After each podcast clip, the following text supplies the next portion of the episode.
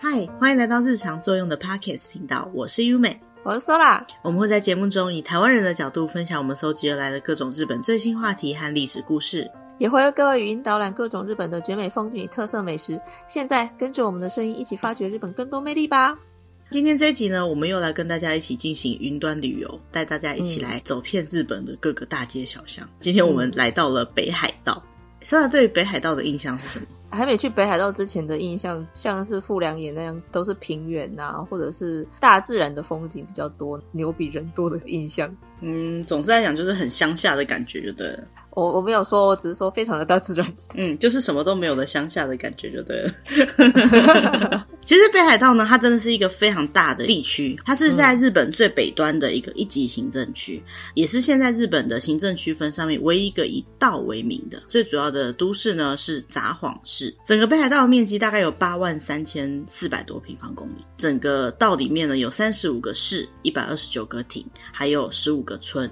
在二零二二年的统计，北海道的人数大概有五百一十八万人，是日本人口排名第八多的行政区。嗯。整个北海道最大的这一块呢，也是全世界面积第二十一大的岛屿。的确，如 Sola 刚刚讲的，北海道印象中就是稍微开发没有那么充分的一个地方。人口密度呢，比其他日本的地区都还要来的低的很多，所以呢，它保有很多自然的环境。那也因为这样，所以他们的观光资源就非常的充分。那北海道除了观光资源以外，大概有四分之一可以种东西的地方都是农地，所以呢，他们也是日本的粮食供给的重要基地。嗯，在很多的调查排行榜里面啊，北海道一直都是各个都道府县的魅力度排行榜的第一名。所以今天呢，我们就要一起来看看这个具有魅力的地方，它的特点到底是什么。接下来我们就要先来讲一下北海道这个地方的历史。就考古学上来讲，北海道在旧石器时代，大概是距今两万年之前就有人类活动的记录了。嗯。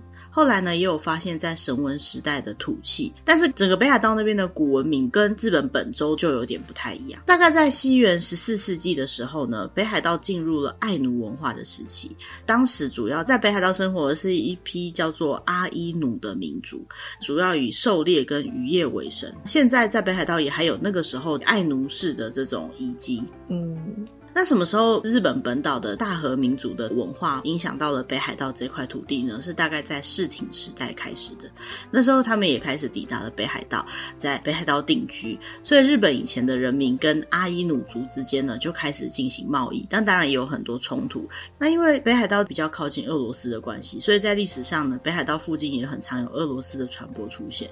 那以前的俄罗斯也多次要求跟日本通商，都被日本拒绝，所以日本就觉得北海道是一块。很危险的领土，所以幕府呢也很常派出一些厉害的武将们去那边保卫这个地区。嗯，接下来在一八六八年，明治的新政府就在北海道那边设立了一些管辖的机关，正式的把北海道又纳入了新政府的统治之内。嗯，新政府正式完全接管了北海道之后呢，北海道就在这个时期进入了大规模开发的时代。因为新旧政府交替的关系，所以有很多人他们失去了工作。这些失去了工作的武士还有士族们呢，政府就鼓励他们移民到北海道。拓荒就是了。对，随着这些开拓事业的发展，就有越来越多日本本岛的人移民到北海道去。其中呢，离那边比较近的，像东北啊、北陆地方的人移过去的比较多。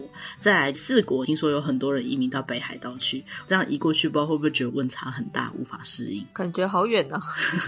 一八六九年，也就是明治新政府接管之后，到一九三六年的这段期间呢，就有三百万人移居北海道。嗯，到了大正时期，因为文化运动的兴盛的关系，所以在北海道还建立了北海道帝国大学，也是看得出来整个北海道的发展呢，跟日本本岛的联动性也是非常高的。在二战之后，北海道一度有陷入非常混乱的状况，因为苏联军队也曾经占领了北海道的一些离岛地区，嗯，然后就有很多很多的难民涌入了北海道。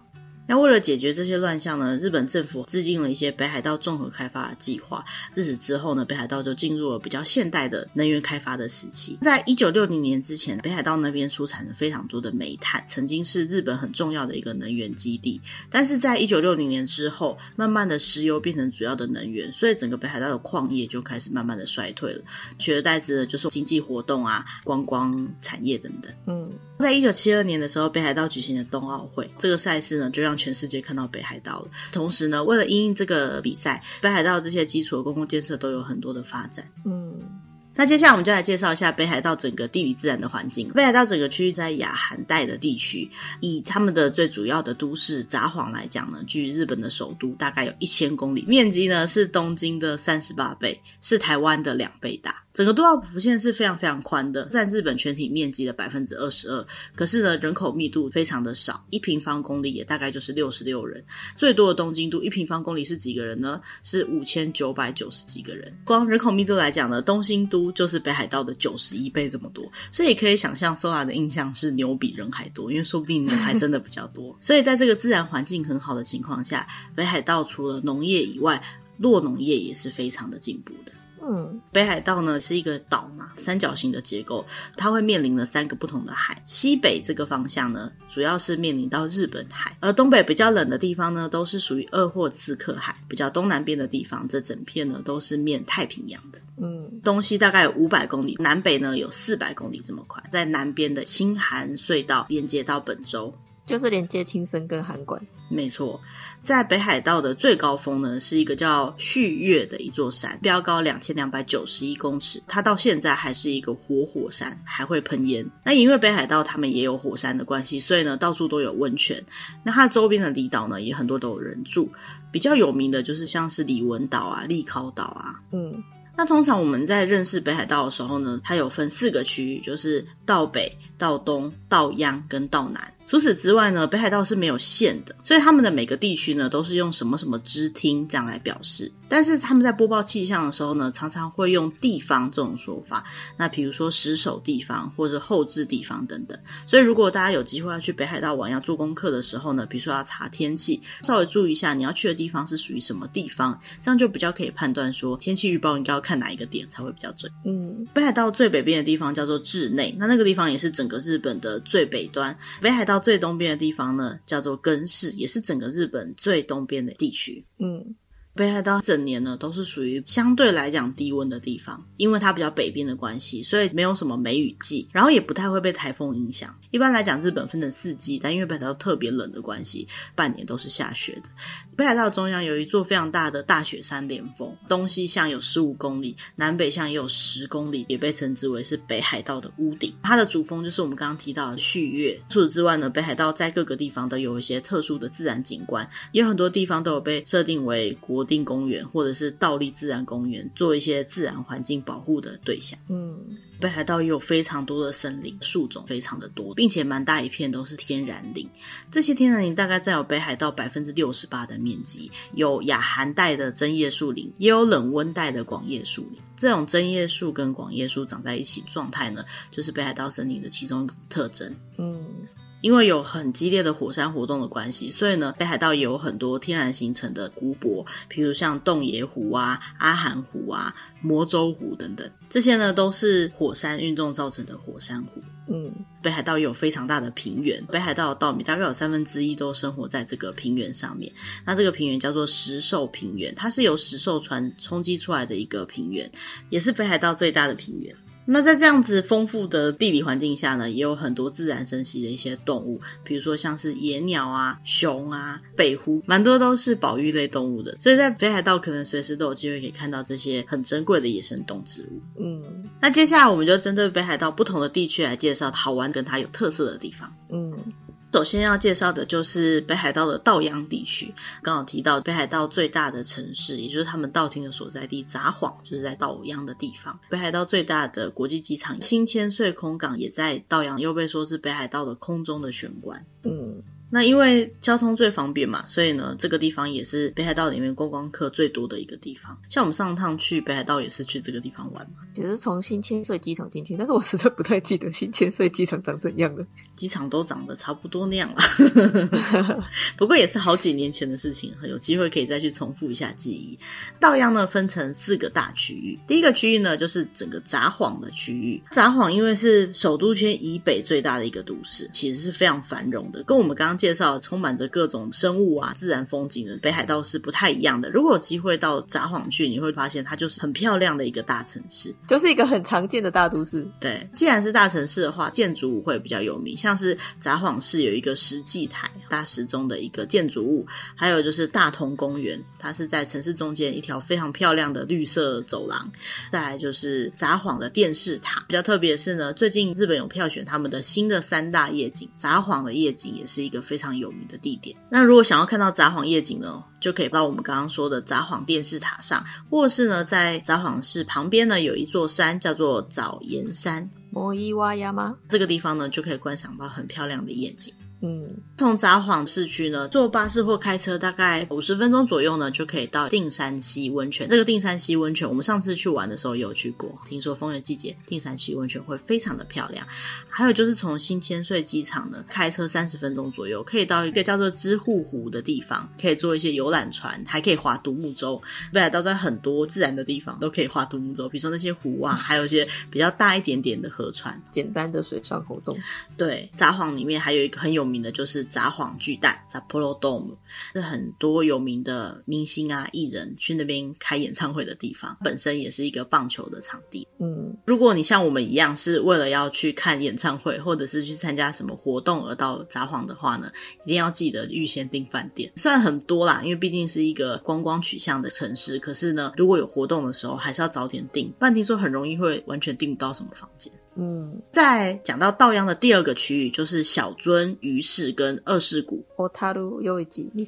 嗯，小樽最有名的就是它的运河，在小樽运河边呢，你可以看到很多以前仓库改建的一些商店啊、餐厅等等的建筑物，光在外面拍照逛一逛也是蛮漂亮的。嗯，小樽运河那附近最有名的商品呢，就是玻璃制品，因为那边有很有名的玻璃工厂。那再来就是呢，明治大正时期呢，小樽作为金融交易的重镇呢，非常繁荣，就是因为那个时候小樽运河算是蛮重要的一个运输往来的储存的仓库，在这些地方呢，就可以看到当初盖的一些旧的银行，还有一些石造的仓库，也可以看得出来那个时候被国外影响所盖出来异国风格的建筑物。嗯，除此之外呢，其实小樽跟鱼市这一带呢，也是有非常多日本有名的酿酒的地方。像小樽的话呢，比较有名的就是日本酒啊、啤酒啊，还有红酒之类的。隔壁的鱼市呢，最有名的就是鱼市的威士忌。有喝威士忌的人应该都知道，这个鱼市的威士忌非常的有名。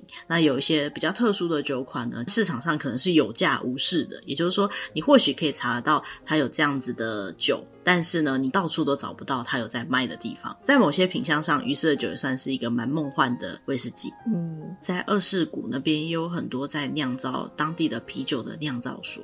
有兴趣参观这些做酒的工厂的话，可以特别安排一些时间到小樽啊、鱼市啊、二世谷那个区域去逛一逛。嗯，稻央的第三个区域呢，就是洞爷湖、登别跟日高的区域。嗯。在很多国外的旅行书上面，洞爷湖温泉都非常的有名。在日本国内的有名的温泉地点来讲的话，登别温泉也是绝对很有名。我记得我小时候，我家会买日本的名汤的温泉粉，都有登别温泉这个选项，算是非常有名的一个温泉。嗯，洞爷湖那边呢，就是一个很大的内陆，整个湖畔呢有装饰了很多漂亮的雕刻物，再配合北海道本身地大山大湖也大的风景，听说呢在那边散步是非常的心旷神怡的。那再来就是登别温泉，登别温泉呢就是一个非常标准的温泉地区，整个很像末日的场景，它到处都有很高温的烟喷出来，当然还有蒸汽。因为这样的场景草木不生的关系，所以日本人都会把这样的地区称之为地狱谷。所以登别那边就有一个登别地狱谷，他们都有加设游览的步道，所以大家也可以带着家里的小朋友看一下自然界非常特别的一个风景。嗯，登别温泉附近呢，有一条河川叫做大汤沼川，那边呢就有一些天然的竹汤。在这个地狱谷散步累的话，也可以去那边享受一下。嗯，再来就是日高的部分，对日本赛马有兴趣的人都会知道，说日高算是日本第一的赛马的产地。嗯，日高的最南边有一个悬崖，就是整个北海道地图下面那个尖尖的地方。如果喜欢看到一望无际的海景的人，哈，可以到这个地方去享受太平洋所带来的魄力。嗯。道央的最后一个区域就是细张、岩见泽跟龙川地区。夕张、岩见泽、滝川。嗯。夕张最有名的应该是哈密瓜，但事实上除了哈密瓜以外，细张跟盐见泽那个区域呢，是以前日本的石炭产业发展的一个重镇。现在的话呢，很多地方都有在酿酒。喜欢葡萄酒的话，听说那个地方种出来的葡萄非常适合酿酒，也可以到那边去品尝看看当地做出来的葡萄酒。嗯，这个区域的北边呢，有一个北龙体，它是很平缓的山丘，那一整个山丘整面全部都是向日葵的花田，在在七八月左右到北海道去玩，才有机会可以看到这样的场景。嗯，再来我们就要介绍一下道样一些很有名的食物啦，比如说呢，像是札幌拉面、札幌拉面，到札幌都可以看得到到处写着札幌拉面的店。没错，札幌拉面呢，具代表性的汤底就是味噌。可是除了味噌以外呢，也有酱油的札幌拉面、盐的札幌拉面，或是其他口味的札幌拉面。嗯，只要有用到一些鱼类下去煮的高汤，再煮出来的面呢，再加上他们在札幌卖的，就可以归类为札幌拉面。嗯，还有很有名的就是汤咖喱、斯普咖喱，因为北海道那边盛产很多根茎类的农作物，比如说像是红萝卜啊、马铃薯等等的，都是非常适合拿来做汤咖喱的食材。汤咖喱呢，跟我们印象中的咖喱比较不一样，它就是水状的，不会浓稠的感觉，汤会比较多一点，然后里面会大量放入很多的根茎类蔬菜，还有一些肉类。如果到北海道去旅游的时候呢，你也会发现有在卖这个汤咖喱的罐头。那你回到家，你只要把你的蔬菜烫熟，加水就可以调出在北海道吃到的汤咖喱风味。嗯，那接下来北海道很有名的呢，就是成吉思汗锅，成吉思汗，就是羊肉锅。没错，羊肉锅的感觉呢，如果在台湾最近有吃到韩国的铜板烤肉，就跟那个有点像。Oh. 它的整个锅子中间有点凸起来，是铁锅的感觉。然后呢，旁边有一圈是可以接汤汁的地方，他们会把肉片放在上面烤，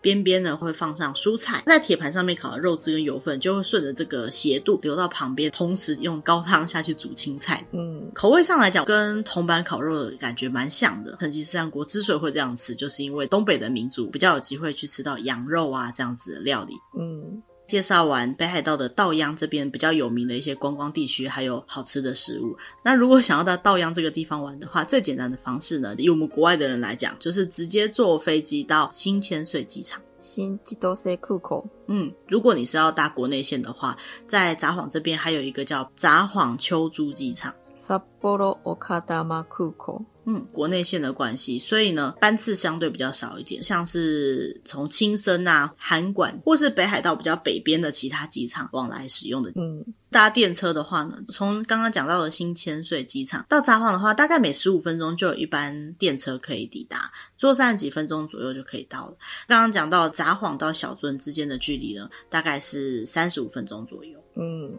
虽然说北海道也是有 JR 可以坐，不过有一些地区之间呢，因为比较远的关系，所以呢也会推荐可以自己租车去玩，或者是搭巴士啊。嗯。介绍完稻央之后呢，我们就继续介绍道南，就是北海道整个南边的区域，以函馆为最主要的地方。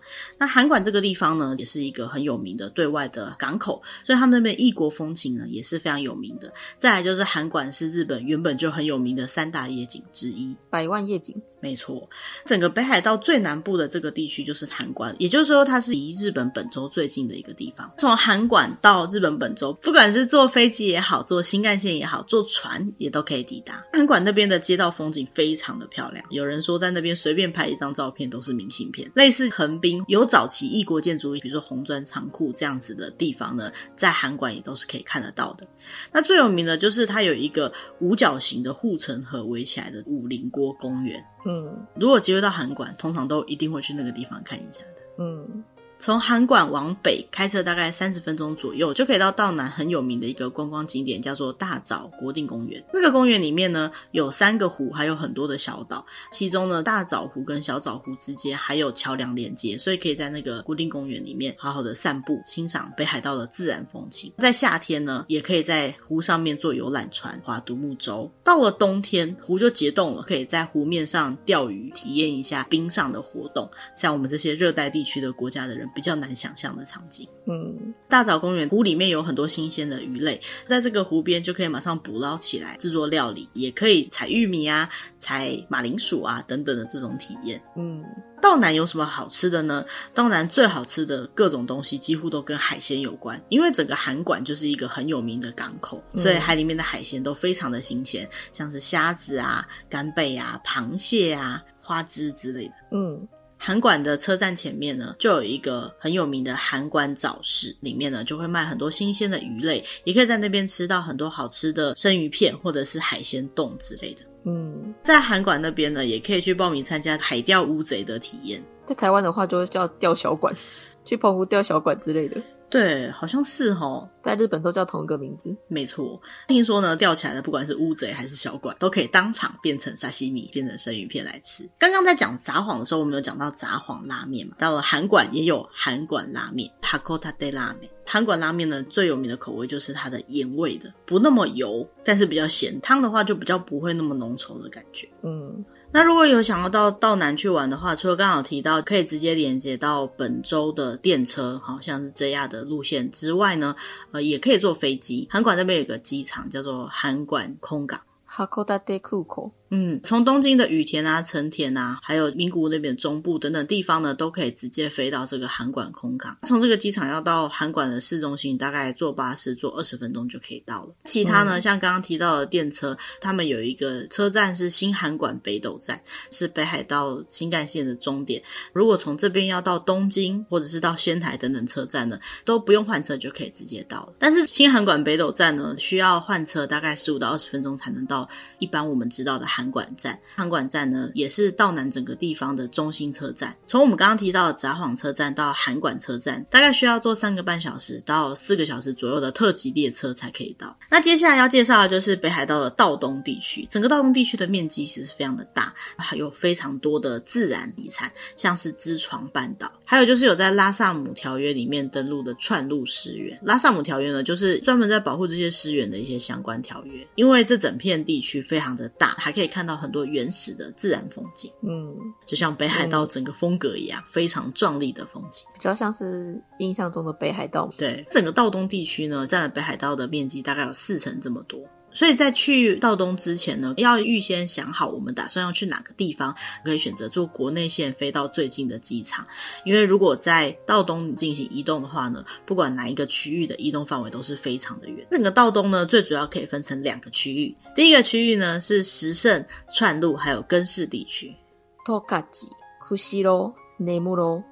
嗯，这三个地区呢，在道东的右半边，也就是比较东边的部分。在石胜这个地方呢，大部分都是农业跟落农业，就可以在这个地方看到很多大片的田野跟牧场。那很有名的就是石胜红豆嘛，对不对？大家应该都有听过这个地方，好、嗯，在种红豆的。不过除了红豆之外，还有像是小麦、乳制品也都是很有名。所以像是六花亭，还有柳月等等的这些很有名的点心店呢，也都是在石胜这附近发迹的。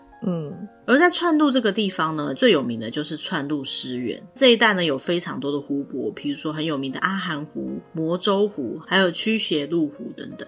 嗯，那在北海道的气候比较冷、比较凉爽的情况下呢，串路地方又是一个特别凉的地方，就算在正夏天的时候，气温也大概只有二十度，或是不满二十度。好，所以呢，如果去到那个地方去玩，要记得带长袖的去。二十度左右就差不多台湾冬天的温度。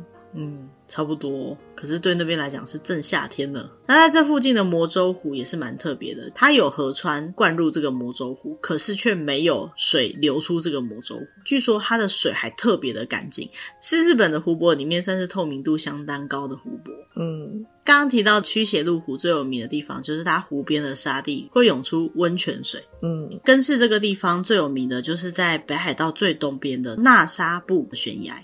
纳沙布，那这个纳沙布峡就是纳沙布悬崖呢，既是在北海道的最东边，当然也就是在日本最东边的位置。它是整个日本最早迎接到日出的地方。在夏至的时候呢，大概凌晨三点多左右呢，天空就会开始变亮，才开始要睡觉就天亮了。没错，那这个地区呢，跟刚刚讲到的川路地方一样哈，它也是很冷的地方。就算是夏天，有些地方可能还是需要开一点暖气，记得一定要带上你的薄外套或者是保暖的衣物。嗯。道东的另外一个区域呢，就是知床、王走跟北见这个区域。知床最有名的地方呢，就是世界自然遗产知床半岛。最有名的景点呢，就是在斜里町这边的雨登里地区，这边也是欣赏知床五湖一个很有名的地点。嗯，那王走的话呢，最有名的就是王走监狱。听说那个地方以前曾经关过很多犯人，所以那个地方还有王走监狱博物馆。那不就跟绿岛很像，专门关犯人的地方？在以前的话。对啊，对啊。那北建这边最有名的好像是冰壶比赛吧。在道东这个区域呢，其实很多地方都可以让你身心去体会到大自然。尤其在世界自然遗产的知床半岛这边呢，还有非常多野生动物。如果要在知床那边旅游的话呢，会需要熟悉当地自然生态的导游。当然，这些导游呢也会详尽的介绍动植物特点，带着这些导游们一起玩。除了可以保护当地自然生态，也可以增加整个旅游的乐趣。嗯。那再来就讲到道东有名的食物啦。道东的食胜呢，除了红豆以外呢，有一道很有名的料理叫做豚冻，就是猪肉盖饭，烤过的猪肉摆满整碗饭。嗯，应该是很够味吧。再来在串路地方呢，那边有很特殊的炸猪排，它的这个炸猪排上面的酱汁是淋意大利面上面的肉酱，感觉就很重口味。嗯，除此之外呢，在根室还有一道我觉得非常神奇的料理，它叫做 escalope，把番茄酱炒饭或者是奶油炒饭，上面放炸猪排，然后再淋上猪排酱。嗯，去道东玩的话呢，如果你是想要去串路石原、阿寒湖啊、魔州湖那一带的话，比较简单的方式就是坐飞机坐到串路机场。国内好几个地方都可以直接飞过来。那如果你是想要到王走或是支床那个地区的话呢，你可以选择坐飞机到另外一个机场，叫做女满别机场。美满别之库口一样，国内线的班机都是可以飞得到的，但是呢，它某些季节是没办法使用的，要稍微注意一下。嗯，这个地区还有另外一个机场叫做代广空港。如果你想要去石胜，或是你想要到道央地区的下面的角角那个地方，就可以选择使用这个代广空港。它也是会有一些季节是没有航班的，要特别注意一下。嗯，你也可以选择坐电车到道东去玩。道东的中心站呢，就是串路、带广、北见、王走这四个站。如果以从北海道的道厅，就是札幌这个地方过去的话呢，到带广大概是两个半小时到三个小时，到串路大概是四个小时到四个半小时，到北见要四个半小时，到王走要五个半小时。好，我觉得屁股到时候都裂掉了，所以才会建议大家可以挑选最近的机场，坐飞机过去会比较快一点。嗯，不过在道东这个地方的 JR 串往本线或者是花孝线、嗯、比较风光明媚的夏季的话呢，从车窗就可以看到很多很漂亮的海景等等的。因为像是串网的话，它就是连接串路跟网走，所以呢，它会有一段会沿着整个鄂霍次克的海岸线运行。嗯。最后呢，我们要介绍北海道的道北地区。整个道北是一个非常狭长的区域，由南到北呢会有完全不同的风貌，气候呢也完全不一样。南部呢有一个盆地，日夜温差非常的大，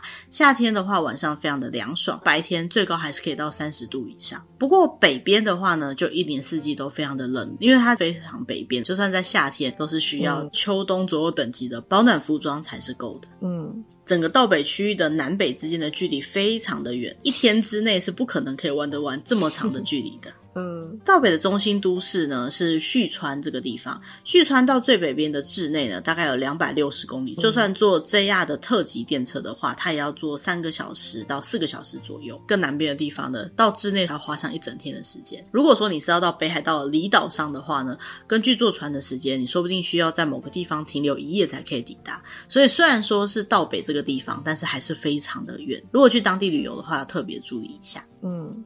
道北大致上可以分成两个主要的地区，第一个地区呢就是旭川、富良野跟美瑛地区。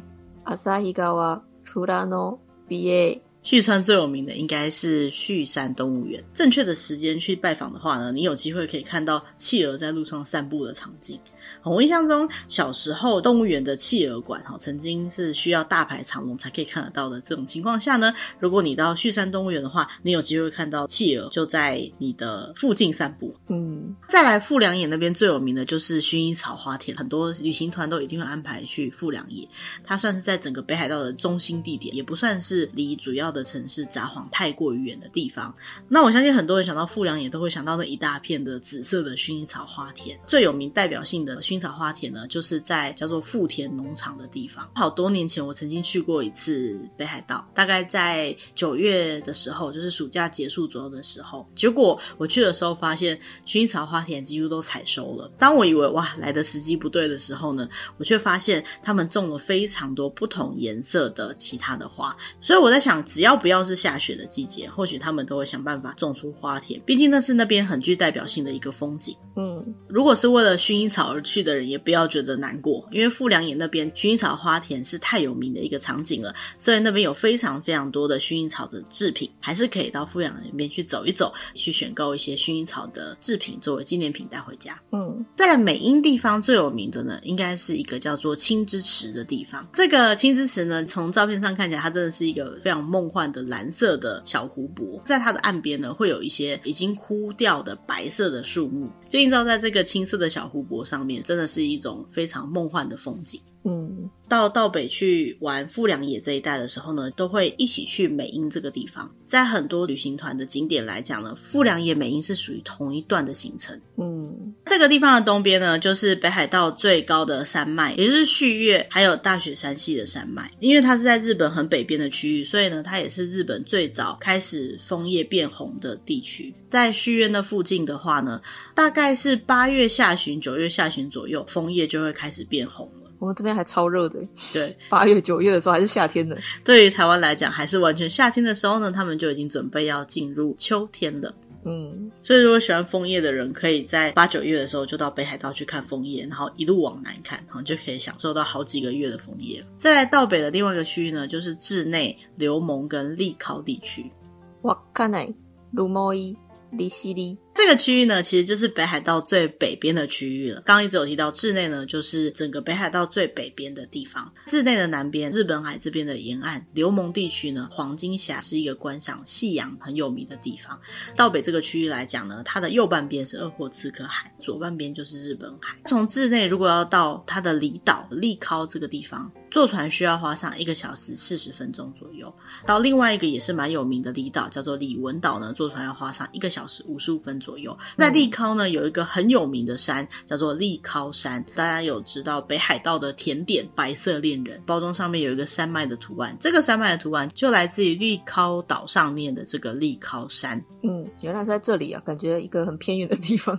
对，因为真的很北。身为北海道的代表的甜点白色恋人来讲，使用这个山好像也蛮有这个氛围的。嗯，李文岛上面呢，它最有名的就是各种高山植物。比较少见的高山植物，对，到北可以体验到很多关于农业或是渔业相关的美食，嗯，像是富良野那边啊，除了薰衣草以外，酪农业也是很发达，所以那边有很多地方你可以尝试做属于你自己的 cheese。嗯，在利康呢，或许对很多人来讲有名的是昆布，但是那个地方的海胆也是非常有名的，所以在那个地方呢，也可以去尝试自己下去捕捞海胆的体验。即使到这么北方的地方，他们还是有非常丰富的农特产品跟自然的产物可以享受。嗯，最后讲到道北这边好吃的东西了。那在旭川这个地方呢，是北海道规模第二大的城市，仅次于札幌，也算是在北海道蛮中心的地方。所以整个北海道各地的食材、好吃的东西也都可能会送到旭川来。除了刚刚讲到的这些海产类的东西以外呢，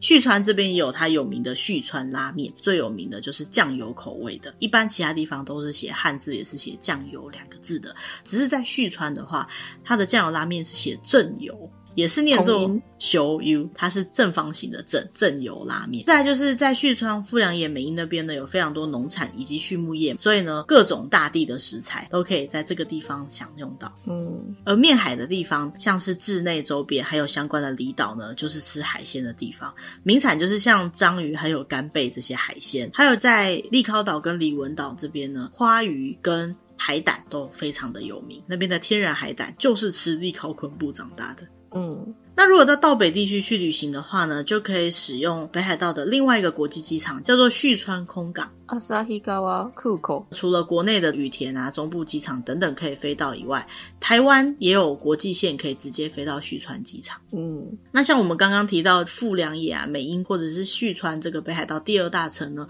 从机场只要坐三十分钟到一个小时左右的车就可以抵达了。嗯，刚刚提到新千岁机场也是蛮容易抵达部分道北地区的。嗯，像是从新千岁机场啊到富良野，大概开车两个小时左右就可以到了。除此之外，到北地区也有在最北边的志内空港。哇，看那酷口一样，从新千岁或者是其他日本国内线机场都可以抵达。所以，如果你是想要到最北边的那些离岛，比如说利尻岛或是里文岛的话呢，直接飞到志内机场是最快的。嗯，利尻岛本身呢，其实也是有一个机场的，就叫利尻空港。离西利库口这个利尻空港的班机就更少了。比如说从新千岁飞过去的话，好像只有夏天才有航班可以飞。嗯。坐电车你就可以到道北地区，比如说像是札幌车站到旭川车站，坐特急电车一个小时二十分左右就可以到了。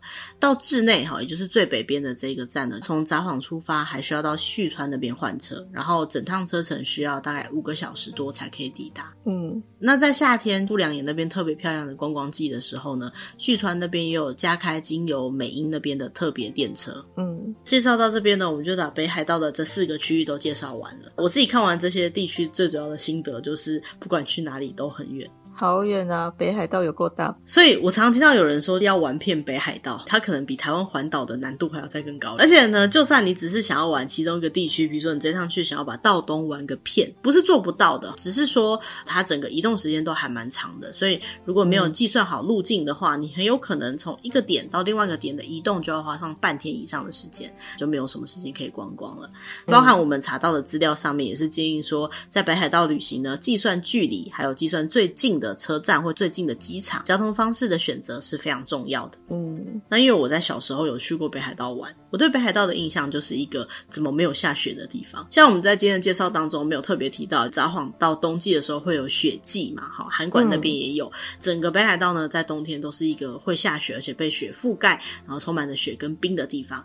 那对于我们这些南国的人来讲呢，这真的是非常的梦幻的一个场景。第一次去北海道就是在不是下雪的季节。所以我就想象中白色的北海道怎么没有出现呢？那之后我也没有机会在真的冬天的时候去过北海道，所以找机会如果可以的话，去真的欣赏看看冬天的北海道。不过我有一次跟我的朋友分享的时候呢，他跟我说，呃，其实蛮不建议我们这些南国的人在冬天去北海道的。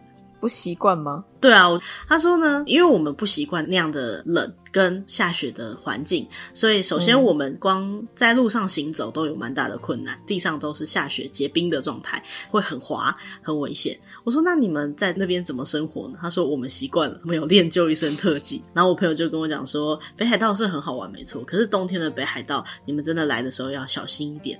但是这个部分啊，不止在北海道，到日本的东北地区或是北陆，到冬天其实也都是下雪的，一样都是不习惯的。只是如果说在正冬天，东北那边可能都是雪景，没错。可是你只要坐电车往南，到了比较南边的地方呢，就没有下雪了。整趟行程呢，不用一直都在一个冰天雪地的地方，或许。”对我们这种还不是很习惯的人来讲，可能比较不会觉得压力那么大吧。嗯，不过还是很希望有机会可以去看看北海道的各个地方的风景，还有他们四季的变化。嗯，那今天的主题大概就到这边。那如果对我们的节目有任何的建议，或是你想要听到什么样的内容的话，节目的资讯栏位那边有 email 可以跟我们联络。那如果你喜欢我们今天准备的主题的话，也欢迎留言告诉我们，或者是按赞订阅，并且把我们的节目介绍给可能会喜欢这样主题的朋友哦。嗯。那今天就到这边，谢谢大家，拜拜，拜拜。